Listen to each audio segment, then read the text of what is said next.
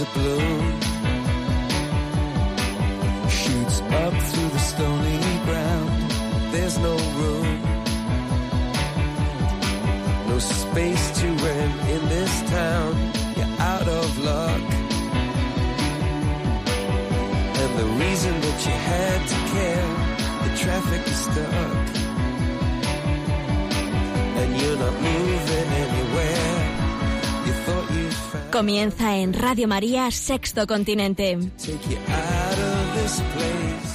Con el obispo de San Sebastián, Monseñor José Ignacio Munilla.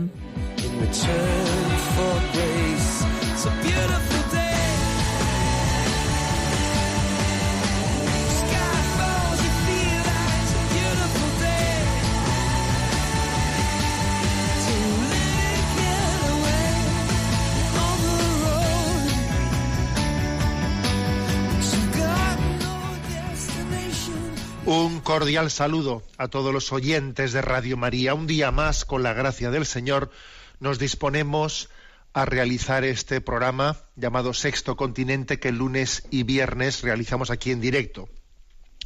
Llevamos ya algún, algún programa sin realizarlo en directo, con alguna conferencia. También el programa de la campaña de Navidad sustituyó, bueno, llevaba ya algún tiempo sin hacerlo en directo. Y tengo que comenzar dándos muchas gracias de corazón.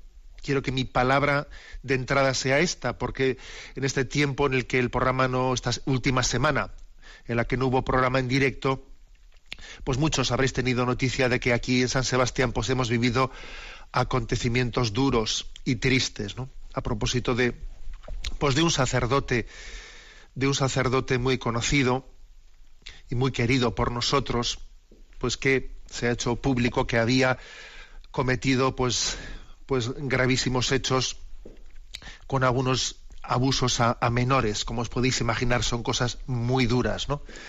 Y para nosotros ha supuesto pues una crisis interna grande.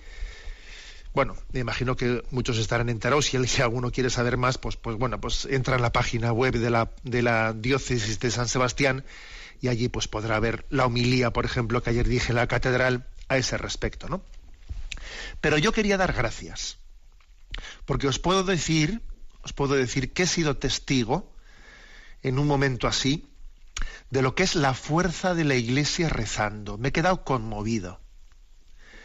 He sido testigo de cómo una desgracia se puede convertir en una gracia y cómo una crisis tan grande se puede convertir en una oportunidad. Oportunidad de llamarnos a todos a la conversión, de llamarnos a todos a la renovación, a la, com- a la comunión, a que seamos uno en el corazón de Cristo. Es increíble porque lo decimos, ¿no? En teoría, sí, la ley de la cruz, hay que morir para vivir, si el grano de trigo no cae en tierra y muere no da fruto. Decimos cosas de esas, ¿no? Que, que las hemos escuchado en la Sagrada Escritura y las tenemos, pues un tanto, digamos, ya como memorizadas, pero, pero luego cuando acontecen, cuando se hacen realidad, cuando te quedas impresionado. Dios sabe más, Él tiene un designio en el que es capaz incluso de convertir el pecado en gracia, la muerte en vida, y nos, nos da la gracia de poder renacer en cada momento. Por eso, como sé que muchísimos de los que estáis escuchando habéis rezado, me atrevo a deciros gracias. Seguid haciéndolo, obviamente, ¿no? Gracias, porque la iglesia es un milagro. La iglesia es un milagro. Y lo vamos constatando día a día. Las puertas del infierno no la derrotarán. Y el Señor hará de esta pequeña barca que navega en medio de olas, acaba haciendo pues una, una navegadura que, que llega a buen puerto. Gracias de corazón. Bueno, y tenemos eh, muchos muchas preguntas eh, que están ahí pendientes, claro, con una semana entera sin hacer el programa en directo, hay muchos oyentes que habían ido ya haciendo llegar preguntas. Hoy dedicaremos el programa, digamos, de una manera exclusiva monográfica a responder preguntas de los oyentes. Mm, Sabéis que este programa de Sexto Continente tiene también eh, pues una interacción con vosotros a través de la cuenta de Twitter arroba obispo munilla, a través del muro de Facebook y la y la cuenta de Instagram que, que llevan mi nombre personal, de José Ignacio Munilla, y especialmente hay una cuenta de correo electrónico sextocontinente a la que se podéis, podéis hacer llegar pues vuestras preguntas, vuestras aportaciones, comentarios. Y como he dicho más una vez, creo que tenemos pues unos oyentes que, que, que me ayudan muchísimo ¿eh? a la hora de poder hacer el programa y, hay gente por ahí que, bueno, pues que me hace muchos servicios eh, adicionales que a mí me posibilitan pues que esto sea más sencillo. Bueno, y dicho esto, eh, tenemos en, en, la emisora, no he preguntado a quién tenemos hoy de guardia. Buenos días. Muy buenos días, monseñor. Mónica. Mónica, muy buenos días, Mónica. Pues nada, si nos vas presentando las, las preguntas que nos han seleccionado, que hemos seleccionado esta semana. Sí, vamos, A, vamos a empezar con Jorge Aris, que nos plantea. Monseñor, no entiendo por qué puso usted en su mensaje de Año Nuevo la expresión Carpe Diem. ¿Lo podría explicar? Vamos a ver, sí. El día del Año Nuevo bueno, pues eh, lancé a las redes sociales este, este mensaje, ¿no? El tiempo es un don de Dios. Es su llamada a nuestra conversión. Es la fase experimental de nuestro destino eterno. Aprovechalo. ¿eh? Y luego, pues eso, pues puse el típico feliz 2017, pero puse también Carpe Diem entonces, claro, yo entiendo que alguno se sorprendió. Anda, ¿por qué ha puesto este carpe diem? Porque a veces la expresión carpe diem, carpe diem es una expresión latina que traducida literalmente es aprovecha, aprovecha la vida, ¿eh? aprovecha el momento presente. Claro, a veces carpe diem es una expresión latina, por ejemplo, que se utilizaba en la aquella famosa película El Club de los Poetas Muertos, es una expresión que suele ser utilizada en plan de decir, venga, vive la vida ahora y olvídate de rollos. ¿Mm? Claro, se utiliza esa expresión que yo justamente lo que he querido es darle la vuelta al calcetín. ¿eh? Carpe diem, o sea, vive, vive la vida, vive el momento presente, no es vive esto y olvídate de la trascendencia. No, no. Es decir, vive la vida teniendo en cuenta que en ella te juegas la trascendencia, que el tiempo es un don de Dios, que es la fase experimental del destino eterno. Luego decir carpe diem en el sentido verdadero del término no es a vivir que son cuatro días y luego me importa un rábano. No, no, es todo lo contrario. Es decir, vive en intensidad el momento presente porque en él te estás jugando la eternidad. Estas cosas que pueden parecer pues intrascendentes que hoy tienes en tu agenda. A ver qué tengo hoy en la agenda. Vamos a ver. Así ah, me toca ir a pues a la caja de ahorros a sacar no sé qué y tengo que ir a pagar la factura de no sé cuántos, ¿no? Y que así luego he quedado con un amigo. Estas cosas que tienes en tu agenda que podrían parecer intrascendentes, vividas en presencia de Dios, sabiendo que, que Dios quiere que santifiques la monotonía de la vida, poniendo en ella la presencia de Dios para que sea ese carpe diem es vive intensamente, vive extraordinariamente lo ordinario. Vivir en presencia de Dios es vivir de forma extraordinaria lo ordinario, viviendo como un momento de gracia, ¿no? Cada, cada circunstancia, cada circunstancia de la vida. Por eso puse carpe diem, porque creo que esa expresión hay que rescatarla pues de su utilización eh, justamente trivial, frívola. No, la palabra carpe diem en sí misma no es frívola, es todo lo contrario, es vive en intensidad el momento presente sabiendo que en él descubres la llamada de Dios. ¿eh? Adelante con la siguiente consulta. Begoña León nos pregunta, Buenos días, monseñor. ¿Qué hay de cierto o de erróneo en la frase que he oído hace poco? Si supiéramos comprender, no haría falta perdonar. Bueno, pues yo la verdad es que no había escuchado esa expresión. Es muy interesante. Si supiéramos comprender, no haría falta perdonar. Bueno, mm, pues creo que ilumina un aspecto de la realidad. ¿eh? Perdonar siempre hará falta, ¿eh? porque Jesús nos dijo que tenemos que saber perdonar, pero yo creo, yo entiendo correctamente esta expresión aunque siempre no en su formulación pues puede tener un punto de exageración Pero entiendo correctamente esta expresión de la siguiente manera, ¿no? El verdadero espíritu del cristiano, el, espíritu del perdón, de amar a los enemigos, consiste no sólo en, en perdonar cuando te han ofendido mucho, mucho, mucho, ¿no?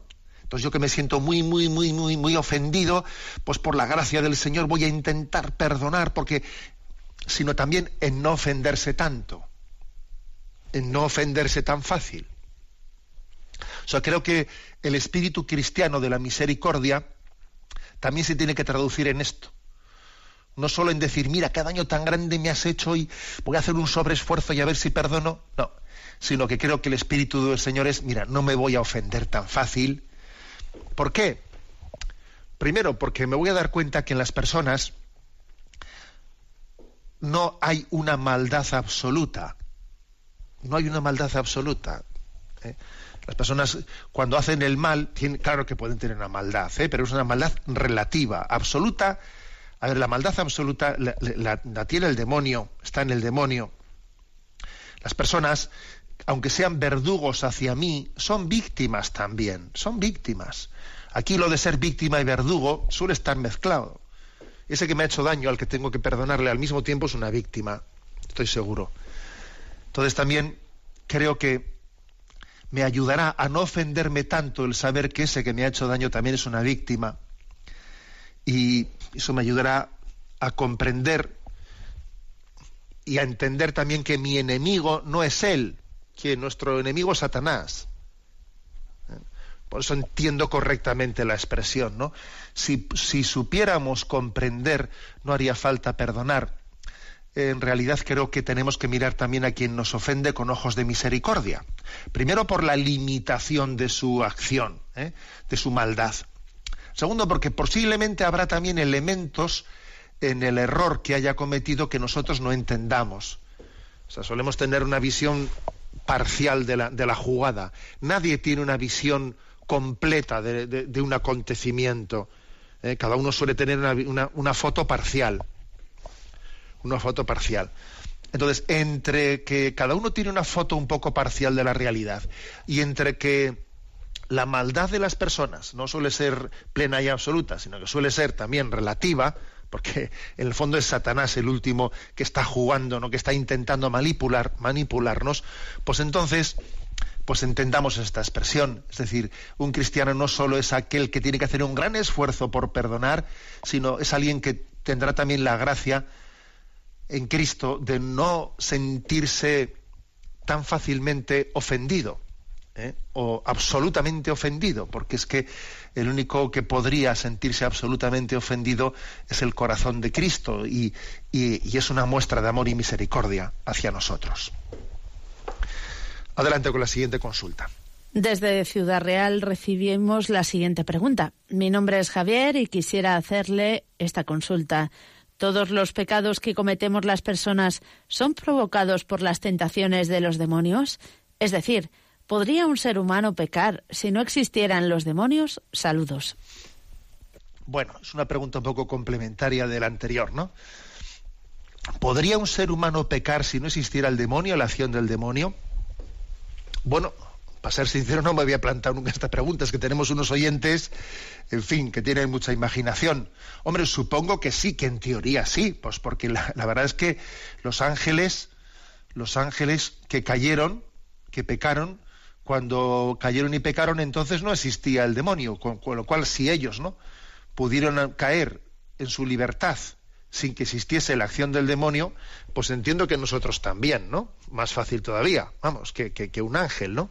Por nuestra condición eh, vamos, por nuestra corporeidad, a diferencia de los ángeles. O sea que sí podría ser que un ser humano pecase si no existiesen los demonios. Pero eso es un poco teórico, eso nos importa menos. O sea, es una pregunta un poco hipotética. Yo creo que no tenemos que gastar cartuchos en cuestiones hipotéticas que de facto no son. Lo que sí que es cierto es que en este momento el tipo de tentaciones, ¿no? Pues que, que tenemos suelen estar mezcladas con la acción de Satanás. En la doctrina católica se dice que tres son los enemigos del alma, mundo, demonio y carne. Mundo, demonio y carne. El mundo, sobre todo, se traduce en que es la tentación de, del pensamiento mundano, de ver las cosas como las ve, no como las ve Dios, sino, como la, sino desde esa perspectiva de intrascendencia. El mundo nos, nos tienta de, la, de vanidad, de orgullo, de soberbia.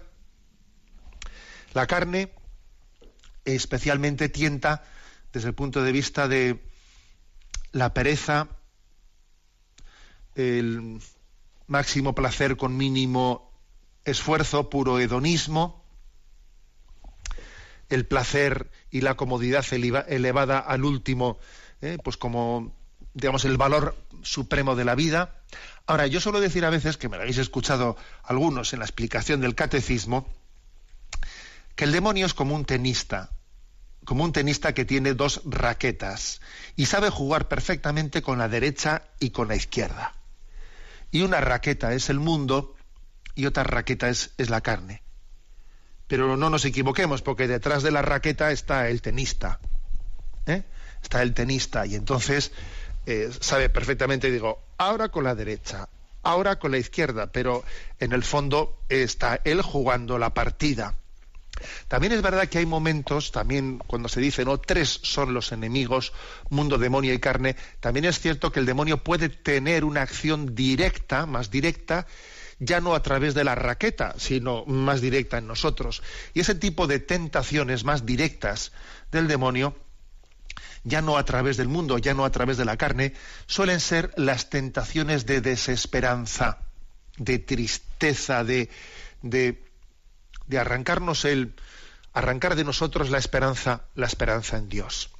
Pero generalmente, como digo, las cosas suelen estar muy mezcladas, porque eh, aunque decimos tres son los enemigos del alma, mundo, demonio y carne, todo ello en el fondo acontece de una manera totalmente integrada. ¿eh? Integrada.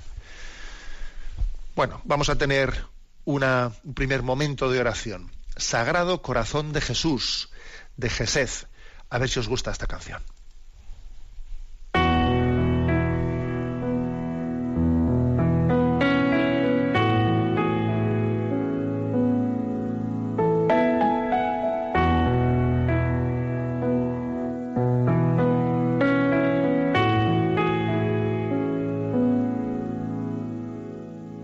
Oh, Jesús, a tu corazón confío mi necesidad. Mírala y después deja tu corazón actuar. Oh Jesús, yo cuento contigo, yo confío en ti. Oh Jesús, de ti estoy seguro. tú que has dicho, si quieres.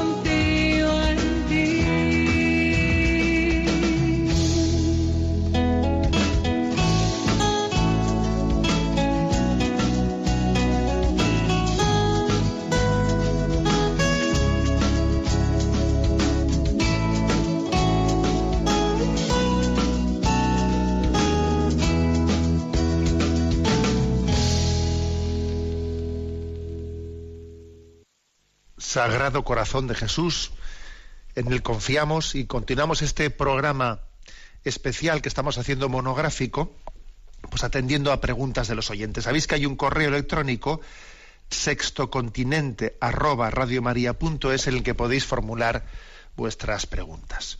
Adelante, Yolanda, con las preguntas seleccionadas esta semana. Katia Pestaña, desde Perú, nos comparte. Estimado Monseñor Munilla, soy una oyente de Radio María desde el Perú y doy gracias a Dios de haber encontrado en estos programas mucha luz sobre la doctrina católica. Además, coincido con muchas de las intervenciones de sus oyentes, así que siento que responde a todos mis interrogantes. La razón por la que le escribo es porque en Perú se está discutiendo el introducir la ideología de género en el currículo del Ministerio de Educación. Temo que la mayoría de personas no saben muy bien qué quiere decir esto y qué implicaciones tendría su implementación. Yo le pediría que me ayude a defender la posición correcta frente a las personas de mi entorno que defienden esta ideología bajo el argumento de que nosotros no podemos tapar el sol con un dedo y que las diferentes opciones sexuales han existido siempre, solo que como eran prohibidas o proscritas, no se mostraban. Ante este tipo de afirmaciones, Monseñor, me gustaría que me ayude a contraargumentar. Muchas gracias y que Dios lo bendiga siempre. Saludos, Katia. Bueno, Katia, muchas gracias y un saludo también desde el otro lado del Atlántico. ¿eh? Bueno, decir una cosa, que eso que está ocurriendo en Perú no es cosa de Perú. Aquí hay un programa internacional, eso el que no lo vea es que está ciego.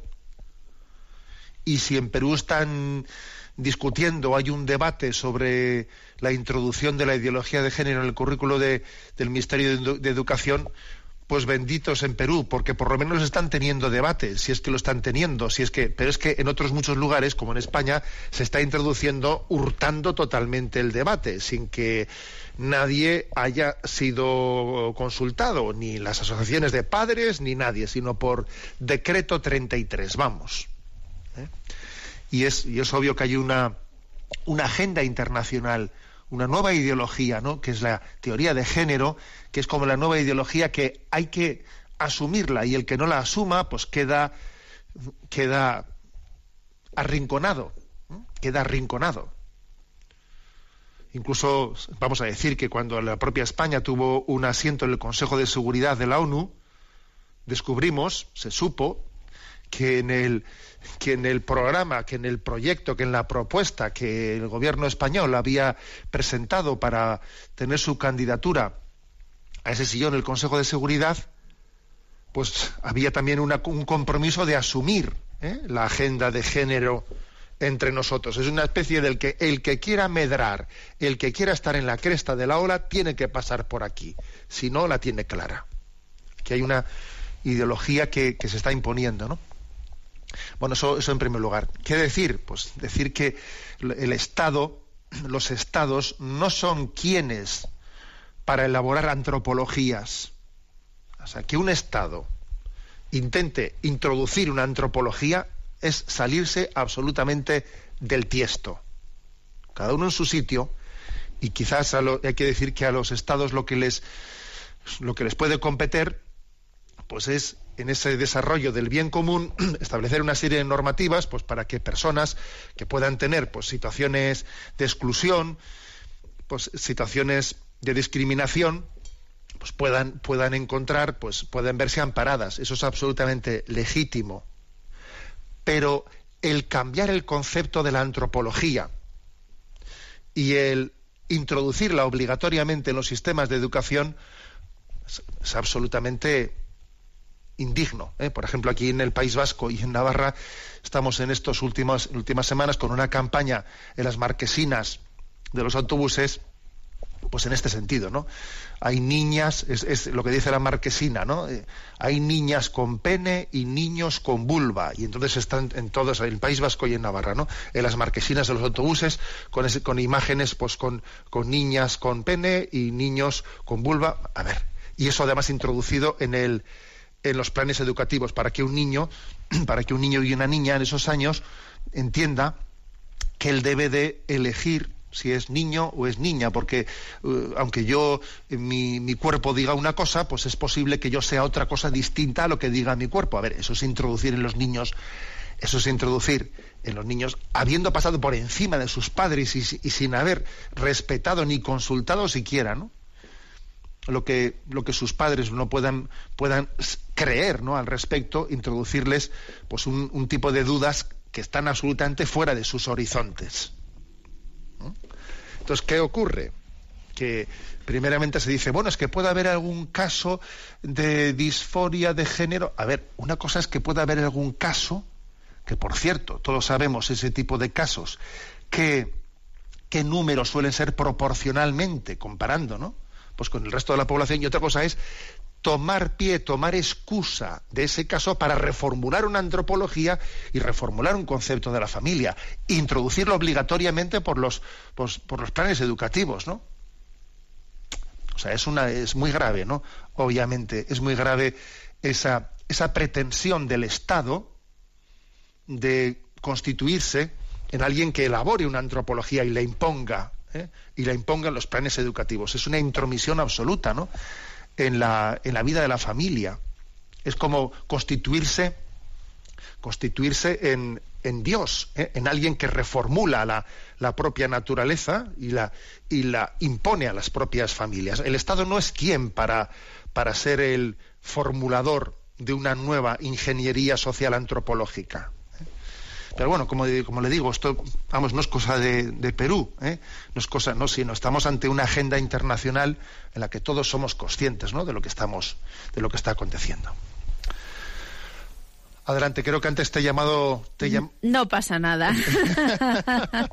Venga. Bueno, pues vamos con Teresa de Murcia, que nos dirige la siguiente consulta.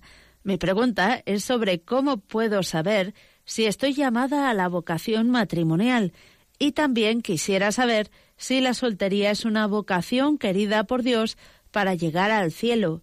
Le agradecería su orientación para mí y para otras amigas que nos hacemos las mismas preguntas. Esta es una pregunta muy frecuente, muy frecuente, que se la suelen formular generalmente las personas pues que bueno, pues que van adelante los años van adelante los años, ven que no, no han encontrado pues una pareja con la que pues, no sé, pues poder tener la conjunción suficiente para poder formar un matrimonio. Por otra parte, tampoco han visto con la, con la suficiente claridad pues que puedan estar llamadas a la vocación a la vida consagrada, a la vida religiosa, y entonces se plantean esta pregunta. Es muy típico. ¿eh? Yo recuerdo también haber hablado en alguna charla así específicamente pues sobre ello, ¿no? Eh, ¿cómo puedo saber si yo estoy llamado a la vida matrimonial? Hombre, es que en el fondo eso se discierne en la práctica.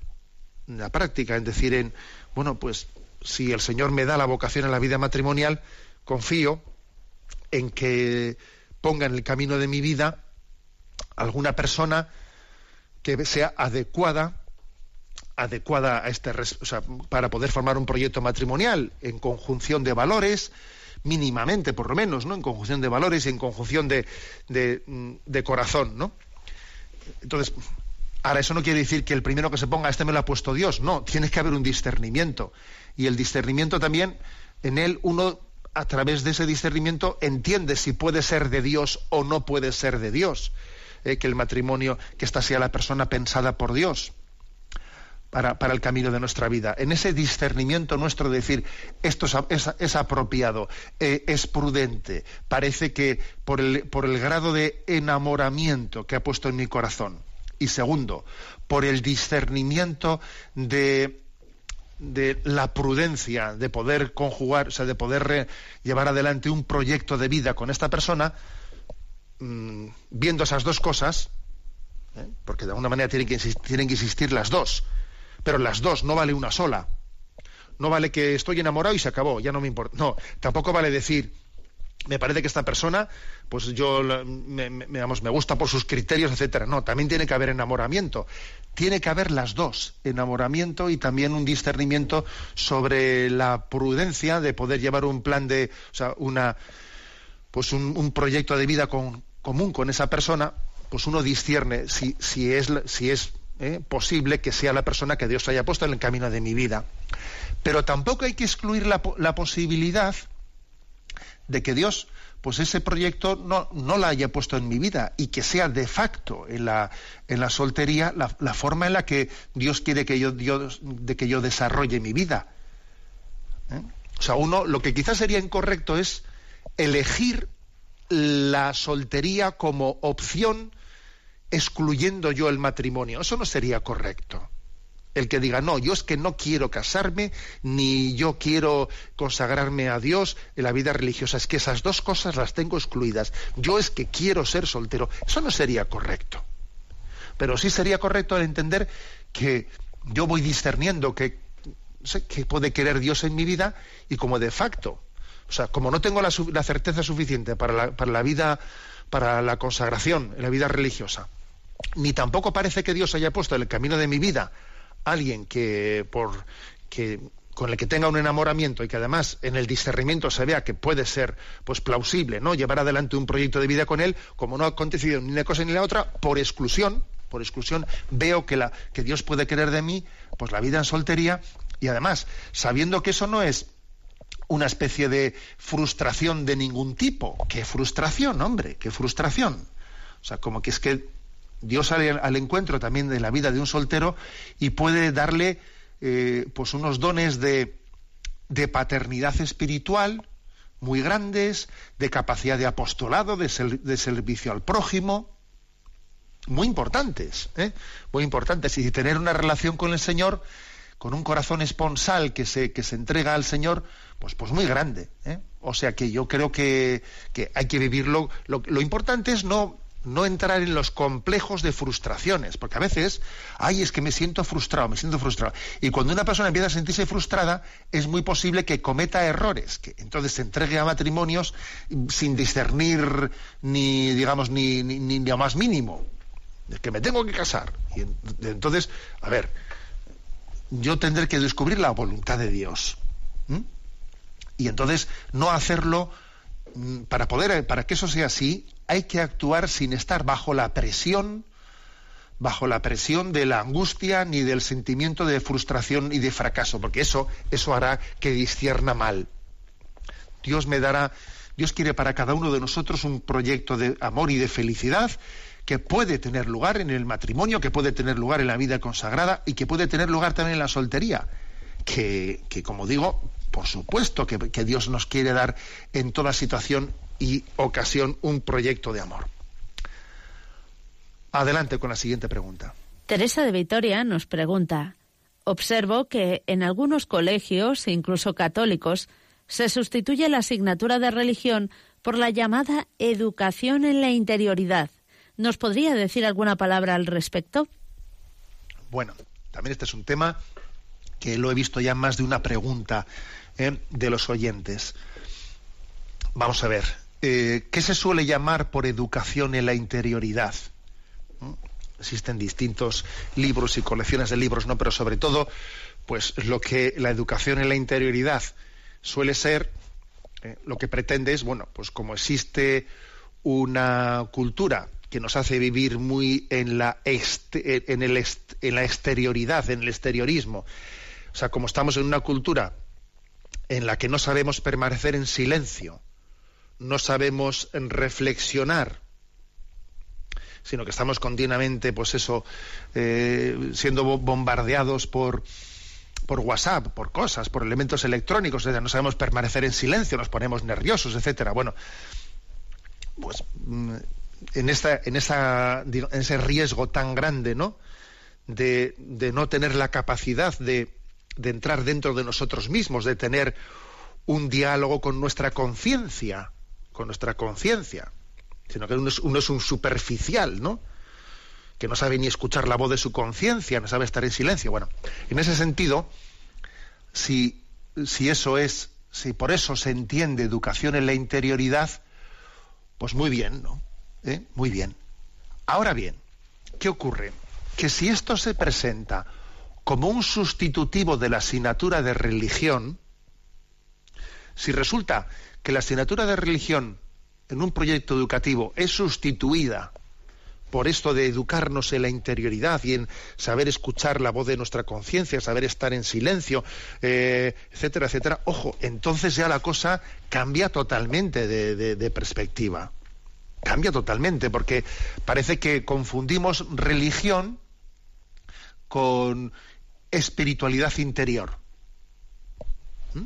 Y de hecho hay gente que dice espiritualidad sí, religión no. Y detrás de eso está la negación de la revelación y pues dejar, dejar a un lado, o sea, ocultar, negar, mm, aparcar, bueno, como sea, ¿no? El hecho de que Dios ha salido a nuestro encuentro y nos ha hablado en Jesucristo. Y el cristianismo es el encuentro de Dios con nosotros en el que Él nos revela su camino, nos entrega sus mandamientos y nos, nos da sus sacramentos como forma de alimentarnos en nuestro caminar en esta vida. ¿no? Por eso, yo creo que cuando se presenta una educación en la interioridad, que en el fondo está sustituyendo la, la educación religiosa, estamos jugando a la nueva era estamos entrando en parámetros de nueva era, sin darnos cuenta, o no sé, o dándonos cuenta, pero estamos entrando en unos parámetros que, nos hacen un flaco favor. Las dos cosas son distintas y las dos cosas serán necesarias. Claro que, claro que en esta cultura en la que vivimos tan en, eh, pues en la superficialidad, en la epidermis, hará falta tener capacidad de silencio, saber escuchar la voz de nuestra conciencia, saber tal, tal, tal. Sí, sí, de acuerdo, pero no me confundas esto con eh, los yogas, los reikis, y no me y no me sustituyas con esto, ¿no? La educación religiosa de la palabra de Cristo eh, que, ha sido entregada, ¿no? A su Iglesia para para eh, con ella no mm, iluminar nuestro camino nuestro camino de seguimiento a Jesucristo. ¿eh? Creo que este es el, matiz importante que, hago a, a esta pregunta desde Vitoria. A ver qué os parece esta canción. Profundo Amor se titula.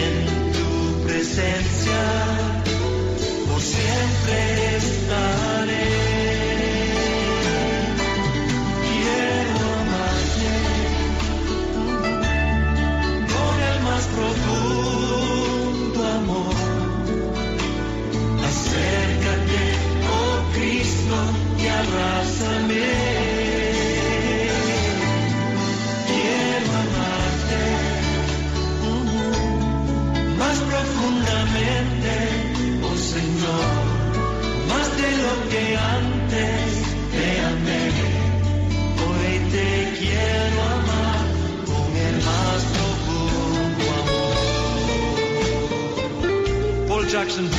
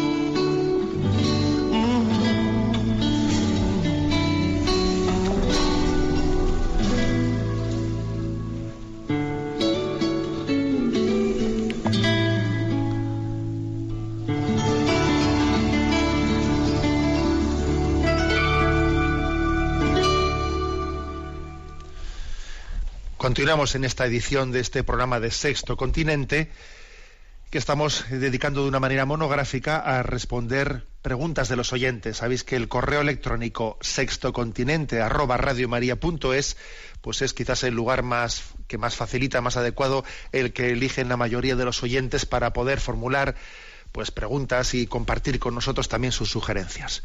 Adelante con las preguntas. María desde Lérida nos plantea, estimado monseñor, me dirijo a usted para hacerle la siguiente pregunta. Sabemos que el Concilio Vaticano II nos recordó la importancia del trabajo como instrumento de santificación y, por tanto, de cooperación con la labor salvífica de nuestro Señor Jesucristo. Sin embargo, a veces, con la mejor intención, podemos pecar por exceso y poner nuestro trabajo en el centro de nuestra vida, dejando en segundo lugar a Dios, la familia, las necesidades de los demás, etc. ¿Cuándo tiene que saltar la alarma para darnos cuenta de que nos estamos casando con el trabajo y lo que nos debería llevar a Dios quizá nos aparta de él? Por otra parte, la dedicación en alma y cuerpo al trabajo es una vocación en toda su plenitud, del mismo modo que lo es la vocación al sacerdocio, a la vida consagrada o al matrimonio. ¿Puede un cristiano renunciar a una de esas llamadas para dedicarse exclusivamente a su tarea profesional? Muchas gracias. Dios siga bendiciendo su labor. Bueno, interesante la pregunta de María, ¿eh? desde, desde Lérida.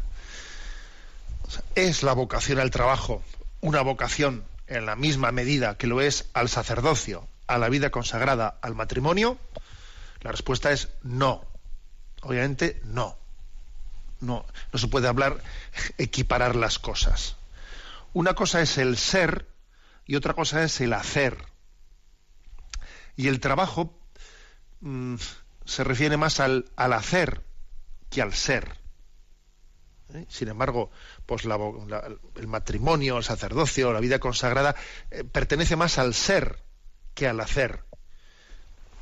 Es verdad que puede haber algún caso, eh, en la historia también, ¿no?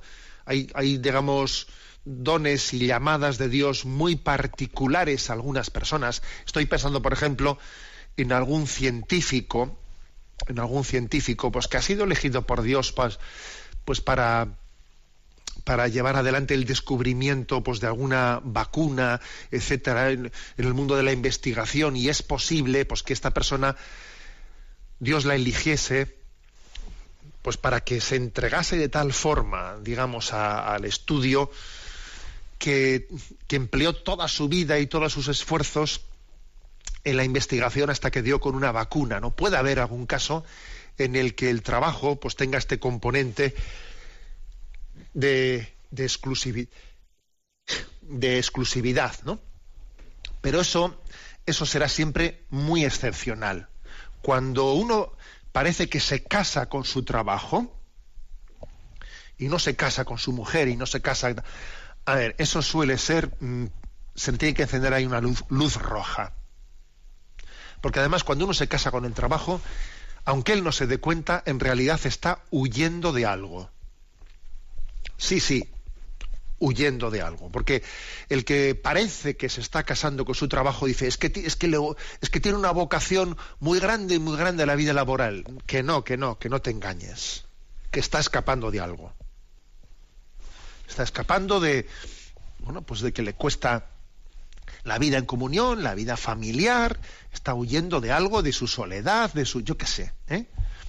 O sea, eh, suele ser frecuente que eh, la entrega desmedida al trabajo sea signo de que yo estoy huyendo de algo. A ver, examínate, estoy huyendo de mi, de mi superficialidad, de mi exteriorismo, de mi falta de autoestima, pues para valerme en la vida me tienen que decir en el trabajo cómo ocurras, ¿eh? cómo ocurras, porque si no te dicen eso en el trabajo no te valoras a ti mismo.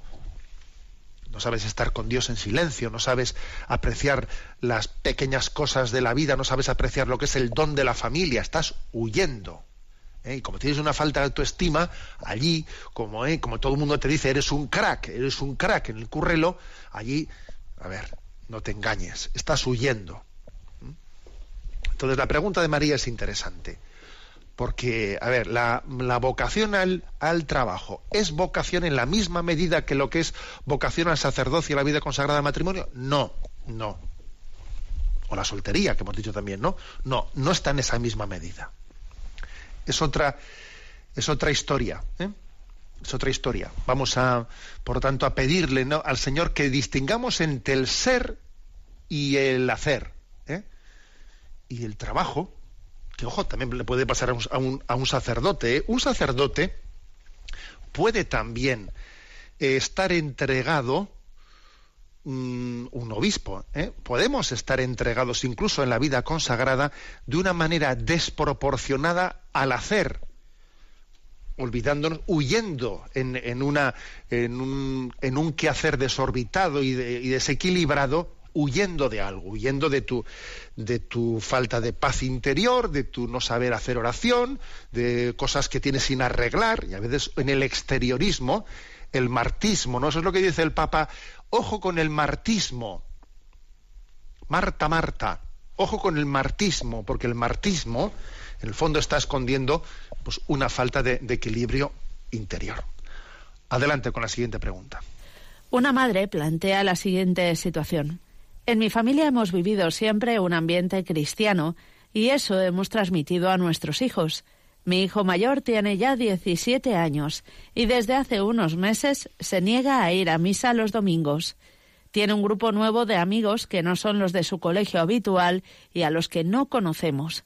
Al principio le obligábamos a venir a misa con nosotros, pero ya se niega. Si le pregunto por qué no quiere venir, me dice que tantos años de obligación pasan factura. El caso es que no sé cómo afrontar mejor esta situación, si es contraproducente obligarle, ni cuál es la mejor forma de animarle. Gracias, como siempre, por sus consejos. Dios le bendiga. Bueno, esta pregunta también obviamente pues eh, la, estarán teniendo muchas veces decimos que las preguntas que hacemos aquí en Radio María yo creo que no están hechas exclusivamente para responder al quien la ha formulado sino para, para ir formando criterios entre los que vivimos situaciones parecidas ¿no? porque tú verás ¿qué parece prudente? ¿parece prudente a un chico de 17 años obligarle a ir con la familia a misa totalmente en contra de su voluntad diciendo que mientras que vivas bajo este techo tú haces, harás lo que yo te diga, cuando tú tengas, eh, tengas tu sueldo te irás y harás lo que te dé la gana, pero en esta casa harás lo que nosotros te digamos, parece eso prudente. A ver, pues lógicamente tendrá que ser una decisión de la familia, pero yo creo, yo creo que no. Yo creo que no. ¿eh? Porque en el crecimiento de una vida de fe puede haber crisis puede haber crisis, suele haber crisis. ¿eh? Los serampiones también hay que, hay que pasarlos. Y a veces más vale pasarlos a tiempo, en su momento, cuando uno eh, de jovencito, que de mayor. Más vale a veces que el serampión pase en un momento que luego más tarde. ¿eh? es decir, no, tampoco hay que asustarse, porque a veces tenemos una especie de angustia de que las cosas se me vayan de las manos es que este chaval habrá dejado de ir a misa y se me va de las manos, ¿no? Y se me va de las manos. A ver, eh, nuestro hijo está en manos de Dios. Y con eso no quiero decir que, como está en manos de Dios, yo paso de todo. Un momento, un momento, no, no he dicho eso en absoluto. Pero hay que, hay que hacer este acto de fe, decir, a ver, nosotros hagamos las cosas como si estuviesen en nuestra mano y luego esperemos y confiemos como si estuviesen en manos de Dios. ¿eh? O sea, que también es ese cuidado con que el amor se traduzca en un sentido posesivo, posesivo que ahogue la libertad de las personas de una manera que luego se provoque un rebote. Un rebote que no. Eh, por lo tanto, igual yo, yo aconsejaría eso. Eh, aconsejaría que no, no, se debe de aplicar la autoridad en el sentido máximo de decir, pues mientras que vivas debajo de esta casa, tú vienes a misa y si no, te vas a la calle. Hombre, por Dios, ¿no? yo no, no haría eso, ¿no? Yo creo que en, este, en, ese tipo de contextos hay que ¿no? hacer presente pues, nuestros valores cristianos, pues eso, pues con que con, con la creatividad de ver cómo en la convivencia diaria seguimos siendo testigos de los valores cristianos delante de nuestro hijo, tenemos el cariño que hay que tener con él, pero también al mismo tiempo él sabe, él sabe que tenemos una preocupación, el tema de las amistades suele ser muy importante, pues hombre, a veces el poderle ofrecer algún tipo de, de situación, de encuentro, etcétera, en el que le cambie su horizonte, pero también eso tiene que acontecer de una manera que, que, entre como el zapato de la cenicienta, ¿sabes? Que, que entre en la horma, ¿no? Porque es que tampoco eso se puede imponer, tiene que haber, o sea, hacerle una serie de, de, propuestas, pero también confiar en el momento de gracia que Dios tenga pensado. Nosotros no podemos controlar los momentos de Dios, ¿sabes? ¿Eh? Es, un misterio. Los momentos, los momentos de gracia están, están en la mente de Dios. Nosotros no podemos eh, ponerles fecha, momento, cuándo. Dejemos también que Dios sea el que dirija nuestra familia y la historia, la historia que en ella, en la que Él se revela. Bueno, voy a terminar leyendo una oración.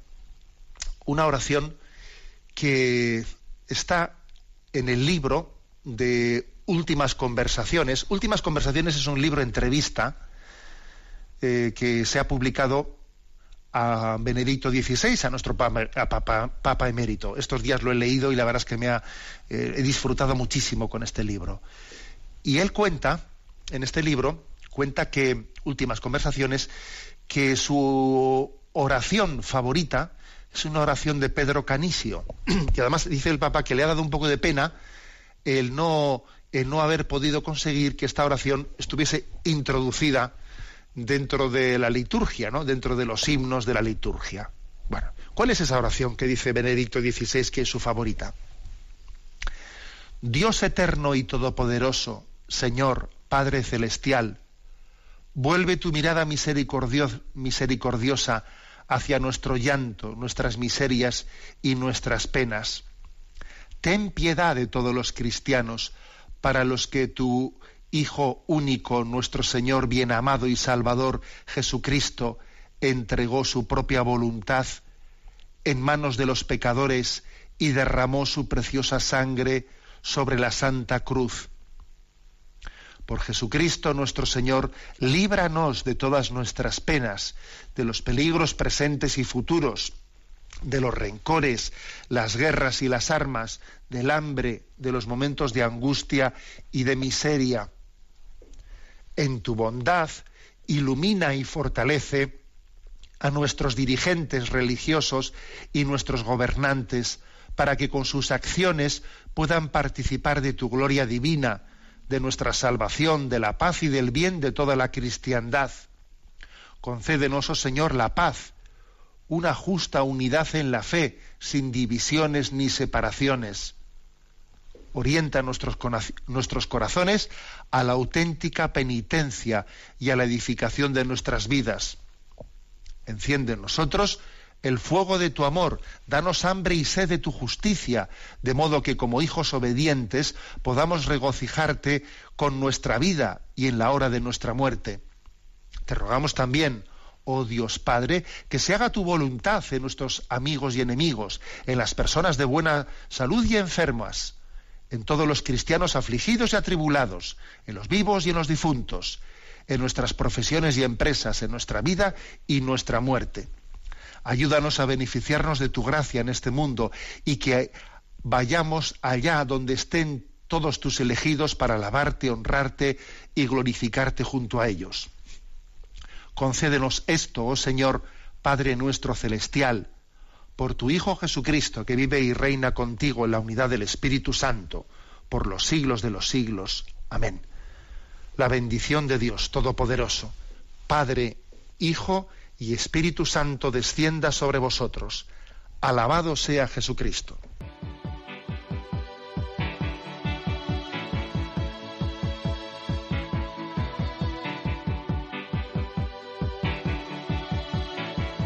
The heart is a balloon,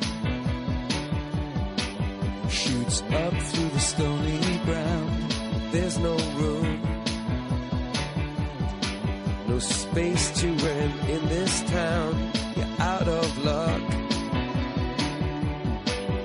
And the reason that you had to care, the traffic is stuck.